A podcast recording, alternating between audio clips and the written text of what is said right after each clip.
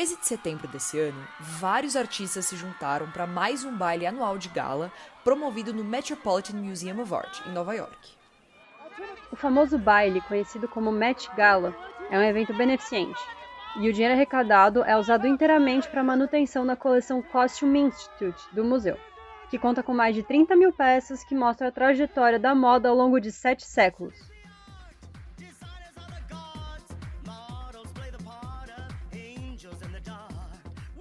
Eu sou a Sofia Kercher. E eu sou a Beatriz Sardinha. E esse é o podcast Descosturando. E nesse episódio a gente vai discutir as nuances por trás dos looks ditos polêmicos do Met Gala 2021.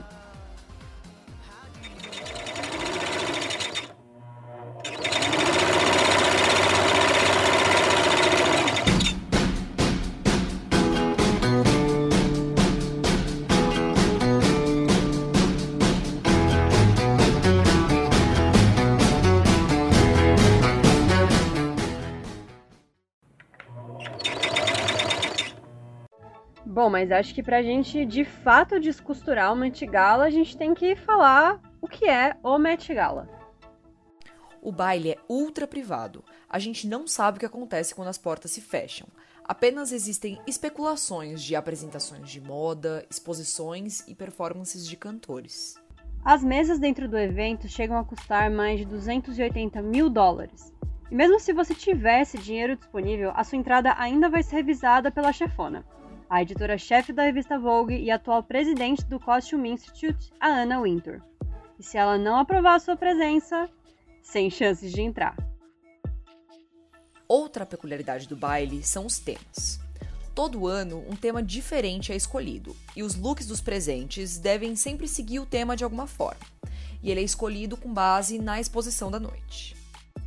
Temas como corpos celestiais, punk e China e coisas super diversas relacionadas à moda mostram que o Met tem certas ambições, principalmente de adentrar espaços que não são comuns para as pessoas da alta classe que frequentam o baile. E nesse ano não foi diferente. Em 2021, após um ano e meio de pandemia, as expectativas eram altas e a cobertura do evento era massiva. No topo de tudo isso, o tema Na América, um léxico da moda, pedia aos convidados que abordassem um dos tópicos mais sensíveis da política global, os Estados Unidos. O tema foi amplo o suficiente para possibilitar uma alta variedade de looks e também de performances. Muitos se esquivaram, optando pela interpretação mais literal, marcada por estilistas estadunidenses e referências a cowboys. Outros, no entanto, se dedicaram a comentar as condições da cidadania americana seja pela história ou pelo uso de chavões. Alguns vestiram roupas que interpretavam visualmente causas a serem destacadas. O ator Dan Levy usou um terno estampado por obras de arte queer. A youtuber de maquiagem Nikki Tutorials homenageou a ativista trans Marsha P. Johnson ao emular um de seus famosos looks. E o ator Jeremy Pope usou a capa inspirada pelas sacas de algodão coletadas por escravos afro-americanos no passado. Mas os que mais chamaram a atenção da imprensa e também do pessoal da internet foram aqueles que falaram de forma mais direta. Na verdade, foram aqueles que soletraram suas causas. A deputada estadunidense Alexandre Ocasio-Cortez, mais conhecida como AOC, pode ser destacada como a maior chamariz da noite. O típico vestido de gala branco, trajado por ela, guardava uma surpresa nas costas: o chavão taxem os ricos. O posicionamento da deputada não foi motivo de espanto. Alexandria é um dos nomes mais influentes da esquerda dos Estados Unidos. E em 2020 foi uma grande apoiadora de Bernie Sanders, considerado o maior radical da esquerda segundo parâmetros liberais da terra do tio Sam. grassroots campaign to reclaim our democracy. In a time when millions of people in the United States are looking for deep systemic solutions to our crises of mass evictions, unemployment, and lack of health care, in el espíritu del pueblo and out of a love for all people, I hereby second the nomination of Senator Bernard Sanders of Vermont for President of the United States of America. O que causou espanto foi o ambiente. Em um dos espaços mais exclusivos do mundo, AOC utilizava uma das pautas mais urgentes do cenário político estadunidense como um acessório. Para ela, o traje era uma afronta aos que ali estavam, e para muitos do público, era uma ironia agridoce. E por trás do traje, no entanto, alguns componentes tinham uma significância própria. A estilista do vestido, Aurora James, encabeça o Juramento aos 15%, um movimento que almeja garantir ao menos 15% do espaço de lojas de departamento a marcas lideradas por pessoas negras. Os sapatos vinham da marca Brother Velles, que produz calçados com o trabalho de artesãos, e que também funcionam de maneira ética, segundo a própria. Mas não foi só a deputada quem trouxe discursos na manga para o tapete vermelho. A modelo e atriz Cara Delevingne também pousou na frente de fotógrafos com um colete estilo militar, com os dizeres Peg the Patriarchy, ou Como o Patriarcado, em bom português. How does it tie into our theme? Who designed it? So it's still Maria Grazia. Um, for me, if anyone doesn't know what this word is, they're going to have to look it up because I'm not going to explain it right now. But peg the patriarchy, you know, it's about women empowerment, women equality, gender equality, but, you know, it's a bit like stick it to the man if yeah. anyone wants to, yeah, look up the word. E para falar desse assunto, a gente quis trazer aqui a Yara Vidal, que é jornalista e produz conteúdo para Fashion Revolution Brasil. E no caso específico, né, de taxar os ricos e destruir o patriarcado, o que, que elas chamam de patriarcado? O patriarcado capitalista, ele tem uma lógica própria. A mulher, eu não digo a mulher como indivíduo, mas a figura feminina, ela tem um valor de trabalho de reprodução. A gente está aqui para reproduzir mão de obra. Né? Então, é, parece que eu quero entrar na festa dos brancos ricos, viver como eles, mas eu estou me lixando para o resto do, da sociedade. Então, eu acho que é importante a gente abordar, fazer esse tipo de abordagem por meio da moda, mas não é só isso. Isso é só o primeiro passo, porque a gente tem que mergulhar e discutir as profundas contradições do capitalismo.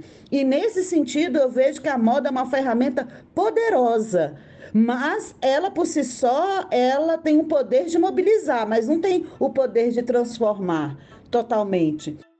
Esse foi mais um combustível para as acusações de um ativismo performático.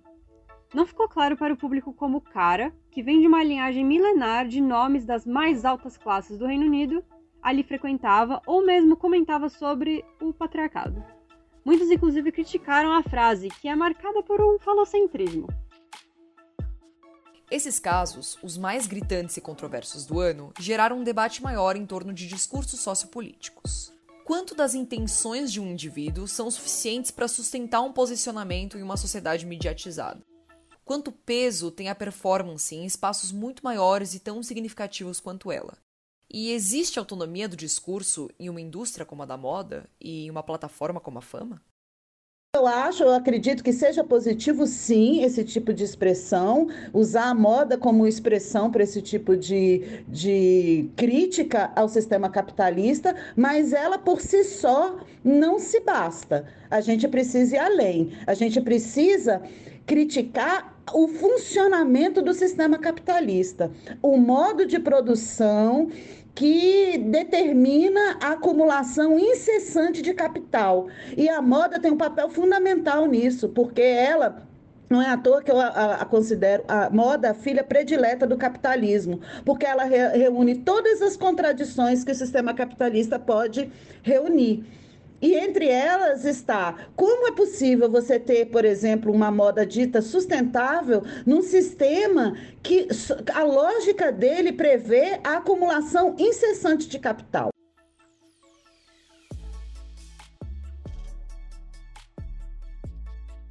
O Met Gala é um evento midiático por si só, e seu público aumenta conforme a cobertura jornalística alcança novas pessoas e reverbera nas redes sociais.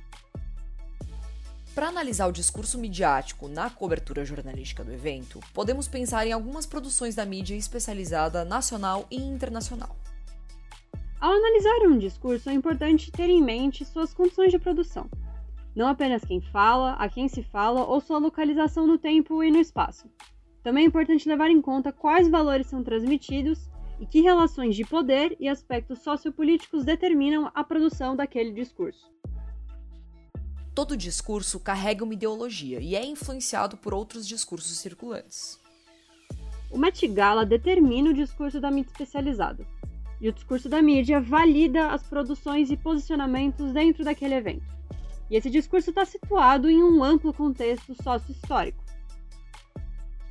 Publicado no dia anterior ao Met Gala, uma matéria da Elle americana intitulada Tudo o que você precisa saber sobre o Met Gala 2021 trazia expectativas para o evento. Citando a pandemia, a retirada das tropas americanas do Afeganistão e a era do ex-presidente Trump, a matéria da Elle esperava que os looks do evento deste ano trouxessem declarações ousadas. Para o tema desse ano, a revista declarava que a moda deveria significar algo dentro do evento e apostava em guarda-roupas inteligentes e subvertidos.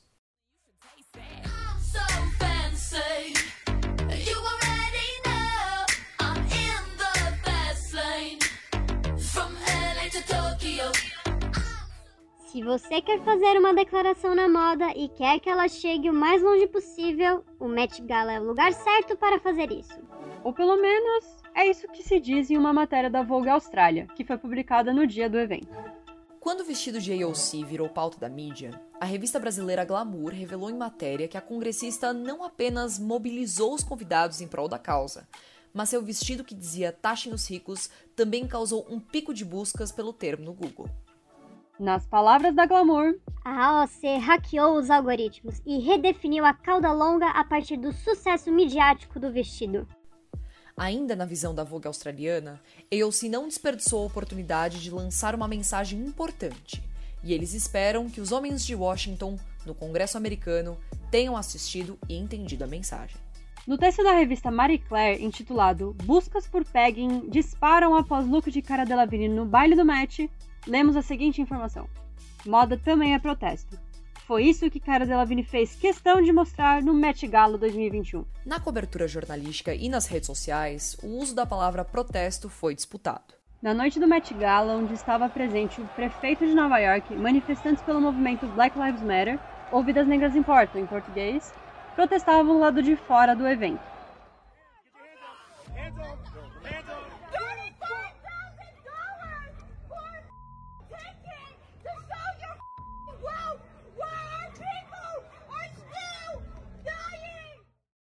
Os manifestantes demonstravam insatisfação com o policiamento da cidade por acreditarem que a polícia de Nova York não protege nem serve as comunidades. Diversos protestantes foram presos. A questão que fica é: o que configura um protesto? A moda pode ser uma ferramenta de protesto no Met Gala? E mais do que isso, o uso da palavra protesto pode trazer uma equivalência entre as formas de manifestação? A matéria Met Gala é marcado por protestos e Kim Kardashian coberta da cabeça aos pés, publicada pela Mary Claire, não faz distinção do termo. Dos protestos feministas feitos por celebridades do Met Gala aos protestantes do Black Lives Matter na rua, todos parecem lutar igualmente pelas causas em que acreditam. O termo protesto foi validado pela mídia como uma expressão articulada na moda e no evento dentro do contexto da elite que atende e apoia o Met Gala. O sentido de protesto como uma verdade da luta do movimento negro foi retirado de contexto nesse caso, inserido em um novo espaço de formação discursiva.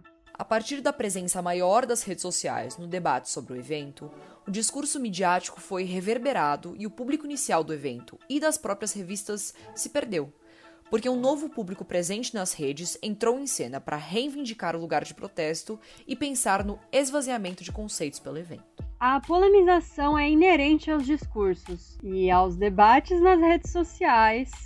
Em 2021, Anna Winter, editora-chefe da Vogue americana e responsável pelos convites do Met Gala, decidiu apostar em influenciadores do TikTok. A presença de famosos dos universos da música, do cinema e cada vez mais da internet é um fator determinante para alcançar um público de fora do mundo da moda e, consequentemente, para atrair mais audiência e marcas que possam investir no evento. No final do dia, o Met Gala não deixa de ser um dos maiores eventos de moda da atualidade.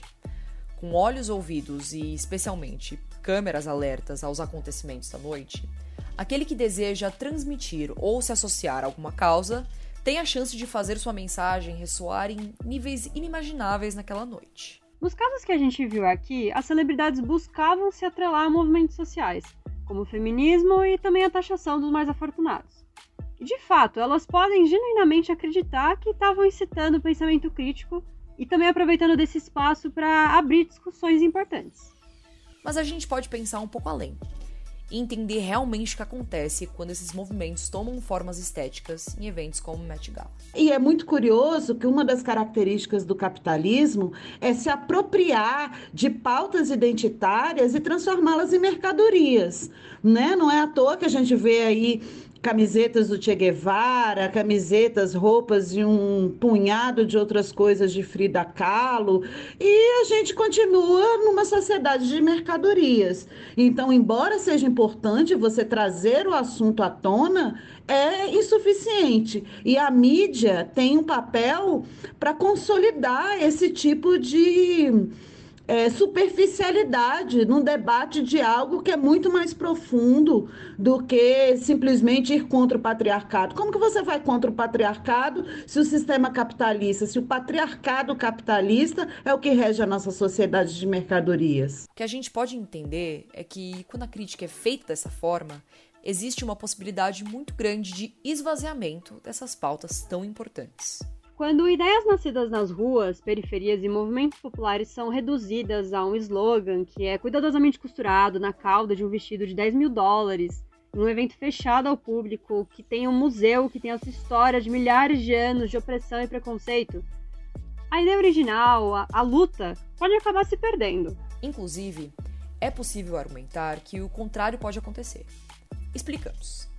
Ao construir a manifestação dessa forma, você abre espaço para que o sistema que você está jurando desmontar, seja ele o patriarcado, a desigualdade social, o racismo estrutural, se fortaleça ainda mais. Isso porque, no capitalismo, essas pautas são engolidas, mastigadas, privadas de nutrientes e vomitadas na forma de camisetas, canecas, adesivos. Mercadoria. Tudo muito bonito e muito vazio também. Assim, o público se espelha nos comportamentos dessas celebridades, adquire esses produtos e reforça o sistema. Para Yara, o capitalismo prospera por depender intrinsecamente desses sistemas opressores. Então, isso quer dizer que a moda não consegue adotar uma postura crítica? Que é uma causa sem fundamento querer trazer essas questões para esse universo naturalmente elitizado? Não necessariamente. Eu acredito que a moda pode sim adotar uma postura crítica, mas não basta só uma crítica estética, uma crítica que, por exemplo, eu como mulher eu quero ocupar o lugar dos homens. Isso é, o, é o, a lógica do feminismo liberal. Eu sou uma feminista marxista. Eu não quero ocupar só o lugar dos homens. Eu quero mudar o sistema capitalista, que é um sistema opressor que concentra renda e riqueza e que para ter tanto rico, para ter 1%, você tem que ter 99% lascado. E a gente com essa, inclusive com essa crise sanitária que a gente está vivendo com a pandemia, isso ficou muito patente, muito claro, né? Que é impossível a gente viver nesse sistema de acumulação de capital. Então, dentro da lógica capitalista, é apenas uma maquiagem o que aconteceu no Met Gala. Do que, que adianta eu taxar os ricos se eu não vou mudar o sistema de acumulação de riqueza deles? Então, para não chegar de mãos e ideais vazios, é preciso colocar a mão na massa. O slogan vermelho pode muito bem contrastar com o tom da pele e a cor do vestido, mas não vai fazer muito mais do que isso, a não ser que existam ações por trás dessa provocação. Atitudes como as de AOC e Kara podem ser uma porta de entrada, um primeiro passo para discutir as profundas contradições geradas pela sociedade e pelo capitalismo, como diz a especialista. Quando utilizado de maneira correta, a moda pode ser uma ferramenta poderosa de alcance. Mas apesar dela ter um poder transformador, ela, por si só, não basta. E você? O que mais você pensa sobre essa temática? A gente vai encerrando hoje mais um episódio do Descosturando com uma provocação. O que você usaria caso fosse convidado para o Met Gala? Você ia buscar trazer essas questões para o tapete vermelho? Ou ia preferir mantê-las fora desse espaço? Muito obrigada por ter ouvido até aqui. Até mais!